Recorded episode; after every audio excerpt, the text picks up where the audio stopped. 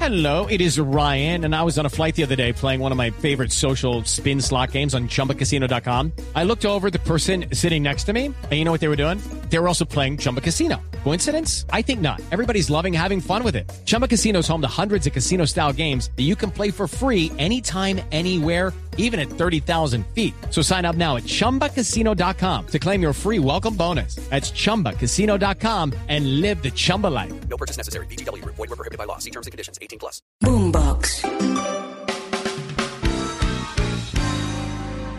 Boom chacalaca. Uy, tengo que escucharla. Boom chacalaca. Me es siento buenísima. perdidísimo. En este momento me siento más ignorante que el capítulo pasado. Solo le digo, Sebas, que si usted quiere ser un fan de K-pop, Prepare el bolsillo. prepare el bolsillo. No, ya estoy viendo aquí camisetas estampadas. ¿Qué hacen 23 personas cantando? ¿Qué hacen? O sea, ¿se reparten ¿Cuántos, palabras? ¿Cuántos segundos por canción No tienen? son Dicen, canciones, "Oh". son podcasts. Maricaditas japonesas. Me ¿Cómo pondría le yo. vas a poner Japón? Mira, eres- soy la primera persona en pegarte me va- un me van a pegar, calvazo Dios mío. por decir maricaditas japonesas. Si hubieras dicho maricaditas coreanas, te la creo.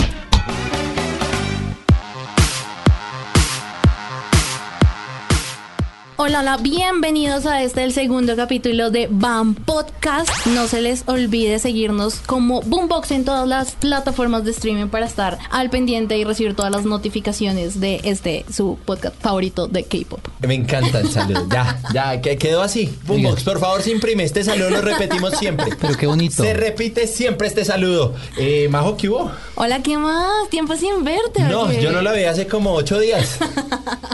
Ya, ya, ya me hacía falta. ¿Y qué hubo, Sebas? Casi Otra vez. no lo puedo traer, hombre. Otra vez este man, hermano. Otra No, vez hombre, aquí. que hoy tenía pico y placa y no podía venir. Se hizo lo posible, pero aquí estamos. Todo por aprender del K-pop. Maravilloso. Aquí estamos. Y por allá a los que nos están grabando, muchas gracias. Roberto Blanco por allá, mírelo allá, de chismoso, vino hoy, acá en Caracol. Bueno, señor, la vez pasada en que quedamos. Sebas, Sebas, es, es tu momento de Uy. brillar para hacer un resumen Esto es pequeño como- de la clase pasada. Esto es como son los resumos de Netflix. En el capítulo pasado. No, pues imagínense, ya me tiré la materia. No, ponle cuidado, fácil. Segunda generación. Maravilloso. ¿Qué te acuerdas de la segunda generación? Me acuerdo de la primera, ponle cuidado, primera banda que nació del K-pop, 1992. Sí, Eh, aproxi. Era Boys y algo más, no me acuerdo el nombre. Sota exacto. y G and Sota Boys. y G and Boys, qué pena para la gente que nos está escuchando, soy un poco olvidadizo. Y ya, ahí quedamos, ¿cómo así? ¿Qué nos falta? Bueno, Pues le no, te faltó hablamos, como sí, 10 te años hablamos más, de, de- pero- del- de la transición a la segunda generación, la Ah, Big bueno, Three, sí, las, empresas. Las tres empresas importantes si tú quieres ser K-Popper para salir como artista. Y, Eres ser idol. Quieres ser idol. Eso, eso. Pero K-popers podríamos ser los fanáticos. O sea, yo todavía no me considero K-Popper. No, yo- la idea de este podcast es que cuando terminemos seas un K-Popper de corazón. Vamos a ver si me tatúo K-Pop en el pecho o algo. Quiero, quiero verlo. Yo, yo Aquí creo majito que mostrando el, el tatuaje de fanboy. de, de fan de fangirl. BTS. De fangirls. De Perdón. Army. Por favor, de Army. Venga, a ver, segunda generación, señor. Así que arranquemos. Bueno, ahora sí entramos. Entonces, como les habíamos contado ahí un poquito en el capítulo anterior, entonces nacen grupos como fueron Big Bang, Super Junior, Girls Generation, 21. Yo, yo solo quiero hacer una aclaración acá. Si podemos poner música, sería chévere poner Fuck It de Big Bang. Gracias. solo un tricito. Yo apenas dije Big Bang en mi cabeza esta vez. Wow, fantastic baby. También. No, además que si usted va a conferen- bueno, convenciones de K-pop, por decirlo así, creo que la canción que más suena es Fantastic Baby de Big Bang. Boom chacalaca. Uy, tengo que escucharla. Boom chacalaca. Me es siento buenísima. perdidísimo. En este momento me siento más ignorante que el capítulo pasado. La idea es seguir instruyéndote. Pero Vamos a bueno, mirar. entonces estamos hablando de este tipo de grupos, de 2PM, de Misei, de Sistar y... 2PM, 2PM, un asterisco aquí grandísimo. De 2PM salió Jake Park, que ya les hablaré. Y hay two, bueno, hay dos, 2PM y 2AM. Era todo raro, esa vaina era como que música muy suave, yo qué sé, pero hablaremos de esos grupos.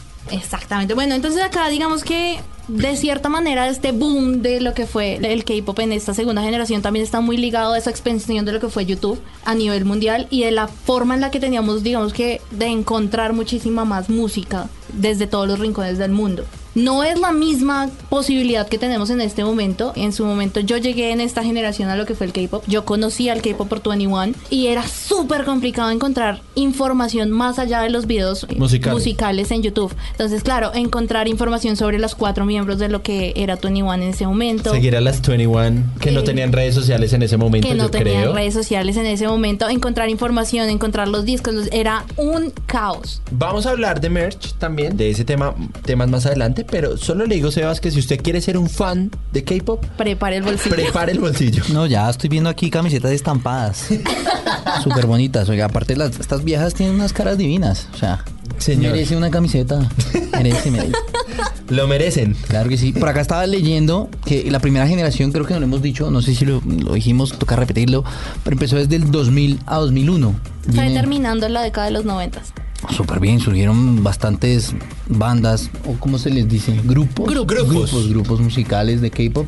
Bueno, ahí ya Majito me contará un poco más al respecto. Bueno, aquí entonces eh, llega como a la parte en la que tuvo un boom a nivel mundial el tema del K-pop y fue efectivamente en el 2012 con el Gangnam Style de la mano de Psy, que creo que todo el mundo conoce el coro y la coreografía No, los del Opa pasos. Gangnam Style. Todos no Exactamente. sabemos los hijos de madres pasos de la pandemia. Eh, el video es uno de los más vistos en YouTube. Durante mucho tiempo Durante estuvo mucho tiempo. casi que No, imbatible. y lo que me causa mucha curiosidad es que el K-pop baja al por K-pop. Entonces, favor. los fans del K-pop en general se ponen metas en derribar las propias, Sus los propios propias. records que ya tienen esos propios grupos. Ejemplo, cuántas visualizaciones alcanza en 24 horas, que BTS ha logrado más de 140 millones solo en 24 horas. Es Creo una cosa que la impresionante. más exitosa, por decirlo de alguna manera, el lanzamiento más exitoso ha sido el de Border, con 120 millones de reproducciones en las primeras 24 horas, si no estoy mal, en el video oficial de YouTube. Ganándole a Taylor Swift, señor. Porque Imagínese. Taylor Swift también las Swift, Swifties, es que se llaman las fans de, de Taylor Swift. De- perdónenme si la embarré ahí, pero ellas también se ponen metas bastante chéveres. O sea, ganándole por encima de Bad Bunny, mejor dicho, que No, pero es que digamos, no hay que comparar un poco las industrias, porque esto es muy latino, esto es muy de nosotros, y aunque sí, Bad Bunny es uno de los artistas más importantes a nivel mundial, porque creo que nadie lo puede bajar del número uno global, a no ser que sea Harry Styles. Las es una industria estrategias, diferente. sí, las estrategias de comunicación y de Marketing. de marketing de cada una de las industrias son bien diferentes. Ponle cuidado que aquí yo soy el man de los datos curiosos. Estaba viendo el top 5 de reproducciones, no sé si está actualizado o no, pero aquí lo voy a, a arrojar. A ver, decir. vó- vótelo. Dice, ustedes que son conocedores, el primer puesto lo tiene una canción que se llama La Lista. Ah, bueno, esto Artista es de Lisa. de Lisa con 73.4 millones En Spotify. de seguidores. na- Salía el 10 de septiembre del 2001.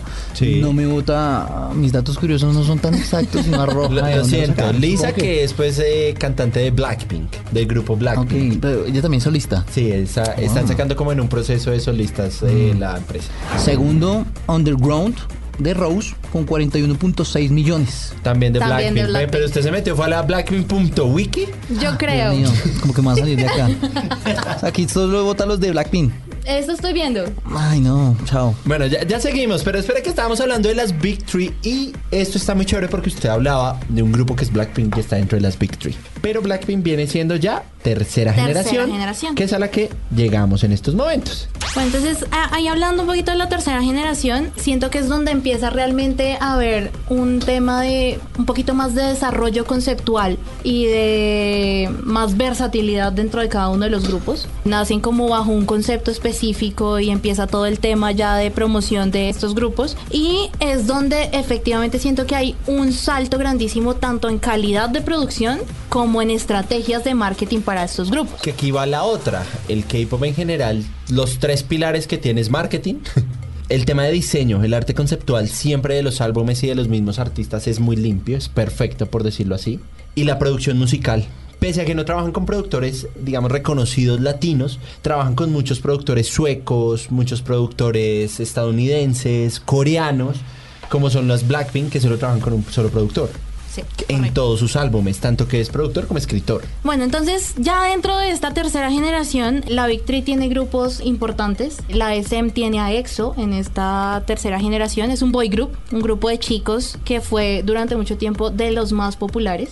En su momento tuvo como dos alineaciones, la alineación coreana y la alineación china. Y después por muchas cosas se fueron retirando chicos, se fueron yendo a servicio militar, bla, bla, bla, bla. Y terminaron EXO como grupo ya, si no estoy mal, ocho integrantes, en principio eran 11, se me van seguramente los números reales. Veo a, veo a Sebas perdido con algo. Vamos a No, hablar es del que- servicio militar, todo bien. Porque Yo, el ¿cómo servicio así? militar en Corea es obligatorio. Sí, para sí. todos, no importa si es idol o algo así. Pero vea que lo curioso es que sí lo sé, no por el K-pop, sino por el fútbol. ah, por el jugador del Arsenal, sí. Del ¿Cómo era? Arsenal. Sí, sí, sí. que Yo es lo del sé por Arsenal. Hyun Min Song, que es el del eh, Tottenham. Imagínese.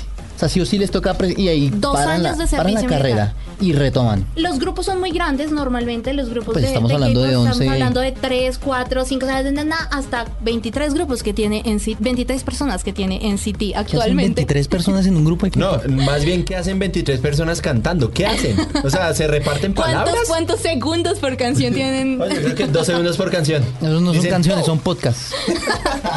Pero bueno, como son tan grandes, no todos tienen la misma edad, hay un- una edad límite para cumplir el servicio militar. Normalmente empiezan a irse de a uno, dos, los grupos siguen haciendo promoción sin estas personas, empiezan a salir temas de debuts en solitario para que las personas de los grupos que se quedan empiecen a seguir moviendo su carrera. Ok. Pero pues estamos hablando de parones grandísimos, pueden ser parones de hasta siete años en los que no hay promoción del grupo completo. Eso Wow. se llama sacarle más plata. Porque pues cuando tú los Sí. lanzas como solistas, exacto, digamos que uno de los problemas de las Big Three y de las empresas pa- en esta tercera generación, creo yo, y se ha notado mucho, es la explotación.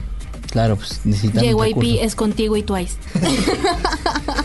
Chiste interno. Chiste interno ahí para, la- para las fans. Ah, bueno, entonces eh, estamos con la SM, tiene en su momento o aún EXO porque siguen siendo bien populares. La JYP tiene en esta tercera generación lo que es GOT7, que es un grupo de chicos, y Twice, que es un grupo de chicas, y YG tiene a Blackpink como representante, digamos, grande de esta generación. Y aquí es donde empieza a romperse como esa hegemonía de lo que eran las Big Three porque aparece Big Hit con BTS. Exacto. Y una de las cosas que, que aparece en este momento de la historia en el K-pop, como decía Sebas en el podcast pasado, que si tú no estabas con las grandes, entonces no podías ser idol. Obviamente, tú podías ser idol con las chiquitas, pero el marketing, la inversión, la, La grande. producción. El camino era más difícil. El camino era más, sí, era más difícil, era como Más tomar rústico, el camino claro. más largo para llegar a donde usted quiere ir. Y Porque esto pasó es lo por que muchos. hizo BTS. Y esto es lo que hizo, llegó BTS, un grupo en ese momento que dijo como no, pues yo no me voy a ir con ninguna grande. Eh, Crearon Beat Hit o se creó Beat Hit Bueno, con Big Hit BTS. estaba en realidad, Big Hit ya existía como empresa, Sí. eh, había tenido varias personas a las que representaba, grupos, actores, actrices, pero no era una empresa muy popular o muy exitosa.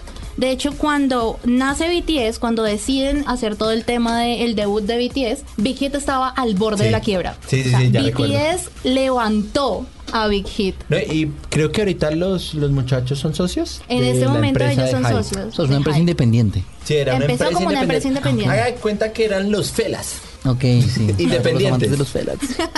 independientes. Ok. Si ve, el camino hacia el de los felas Sí, así, sí. ta, ta, ta, ha sido Bueno, duro. a lo Nampa Basi. Pero cuando llegan a un major, a una major grande, por decirlo así, las Big Three, Ajá. ya todo el mundo, ya todo Los cambia. conocía. Claro, porque pues la inversión cambia totalmente. Pero con BTS arrancó todo al contrario. Empezaron mal, sin plata de promoción, solo para ese Tota, álbum. Estamos hablando de que en los videos musicales los mismos empleados de Big Hit eran los extras. Wow, qué locura. Literal, eso es un hito Todo- para la historia del Total, K-pop. Total, todo era súper amarrado en temas de, de Presupuestos. presupuesto. Era bien complicado. Digamos que hay historias de su época de trainees en los que, no sé, no tenían para comer. O sea, lo que comían era chin ramen a lo que da.